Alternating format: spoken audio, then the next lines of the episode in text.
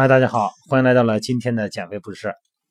昨天一位朋友问我啊，他说这一段时间呢没练啊，肌肉呢都软了，一软了以后呢，就感觉身体都不存在了哈。哎呀，紧绷绷的感觉真好啊。然后呢，还有一个朋友说，他说这个肌肉啊，哎，都说拉伸拉伸的，我就不敢拉伸。一拉伸了以后呢，这肌肉太软了，哎，他就没有那种紧绷的感觉了哈，就好像是我这训练的这个怎么说，这肌肉增长的效果啊，突然就给减没了。这其实是很多朋友的一个错误观念哈。那么很多，尤其是咱们说这个练肌肉块的这个男 男士们哈，啊，总是想着这个，哎，肌肉得让它硬啊，肌肉嘛哈，哎，这硬邦邦的，摸了都有成就感哈，很结实哈。那么这样的话呢，才能起到强化身体的作用。有时候会觉得自己呢，哎，结实嘛，就很健康、很强壮啊，而且从心里来感觉呢，呃，很值得依靠哈，很自豪。但其实不是这么回事哈，咱们骨骼肌，骨骼肌哈，骨骼肌的疾病，如果你要是长期老这么紧，肯定这个病你得找到你，肯定有麻烦。那么这个肌肉是紧绷还是松，到底是哪样好呢？那紧绷的是不是就是结实呢？咱们先定义一下肌肉的紧绷哈，这个肌肉紧绷啊，它是指咱们肌肉呢在不用力收缩的时候，肌肉呢。很硬，它缺乏弹性。你练的时候收缩，它紧绷是正常的。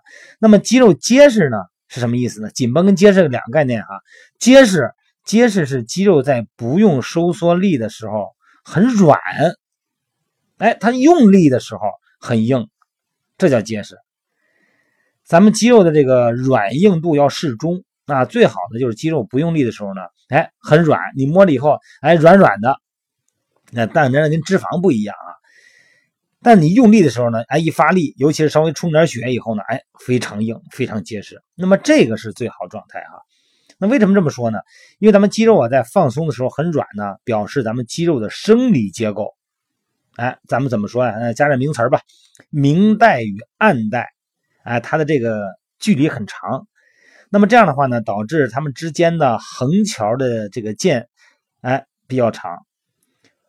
横桥间就是横桥间节呀，它越长，肌肉收缩的力量呢就越大。咱就拿个举个例子，跟那个拉弓一样。你看你这个这一张弓给到你，给你一个弓，你一个箭啊，让你射这箭啊。那那个弓你要拉不开这个弓弦，你说弓弦特别特别的紧，特别特别的粗，哎，这个力太大了哈，拉不起来。那你觉得这个箭能射多远？射不了多远是吧？只有把弓叫什么拉叫满月状哈，哎，这个时候。一箭才能射出去，才能射得远。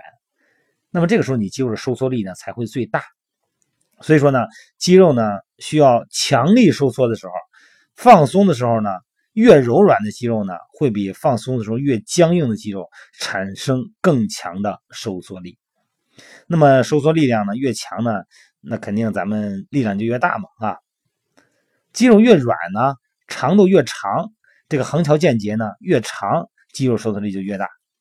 再一个呢，咱们肌肉这个起止点哈，它都附着在骨头上嘛。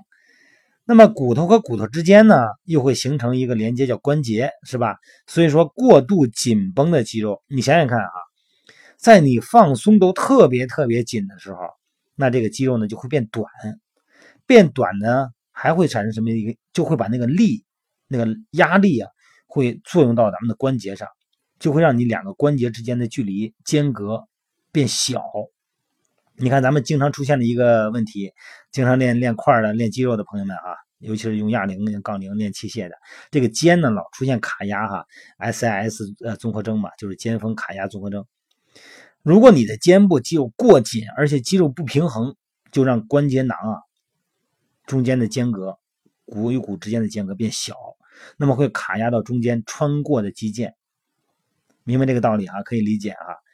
所以说呢，它如果过紧的话，这个骨头缝啊就会处于很大的压力，那么整个的关节呢就会变得很紧，而且你要是转动的时候，就没准就卡压的幅度比别人大。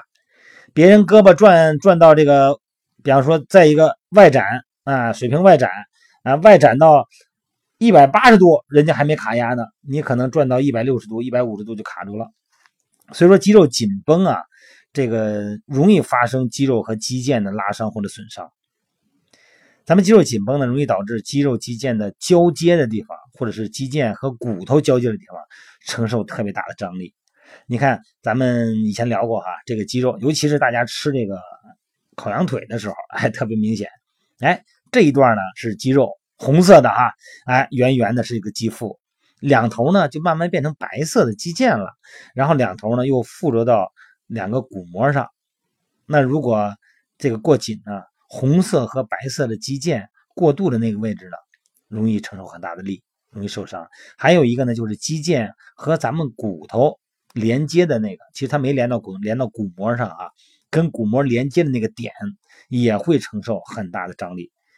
那么肌肉内部的血管呢，承受的压力也比较大哈。你看你老是这么紧绷那个肌肉，呃，会比那个柔软的肌肉的那个内部的血管承受压力要大很多。那么进而呢，就会形成一定的阻碍，就会阻碍肌肉里边血液循环，啊，就会降低，它这个循环能力就降低了。而且呢，这个紧绷这个地方啊，它这个代谢容易出现怎么说呀？就代谢的废物传不出去啊，循环不出去，营养物质呢它也送不进来。那么这样呢，循环呢就会变得很麻烦，就会出现酸痛。